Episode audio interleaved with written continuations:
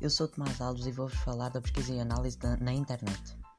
Vou-vos falar das três melhores práticas para pesquisar na internet. Primeira, usar múltiplas, múltiplas palavras-chave e as suas melhores combinações. Segunda, usar aspas. Terceira, usar a palavra site para indicar o site que o Google deve ir buscar.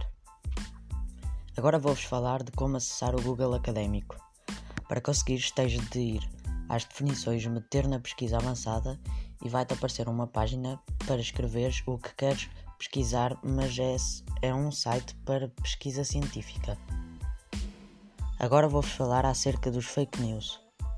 O fake news é uma notícia falsa que está na internet e eu vou-vos ensinar a como nunca ser enganado.